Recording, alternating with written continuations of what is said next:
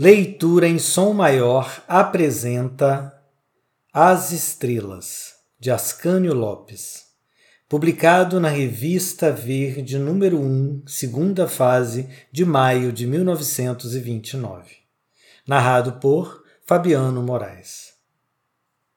As Estrelas ele enamorou-se das estrelas e quis possuí-las, e começou a construir uma torre para alcançá-las. Mas quanto mais a torre crescia no ar, mais longe ficava o céu inatingível, e as estrelas cada vez brilhavam mais. Um dia, quando a torre estava enorme, fina, alta, e o céu tão longe e as estrelas tão altas, ele desanimou e pôs-se a chorar. E debruçou-se no alto da torre alta mas deu um grito de dor, porque lá embaixo, embaixo, as estrelas brilhavam mais, no espelho das águas paradas. Leitura em som maior, o som da sua leitura.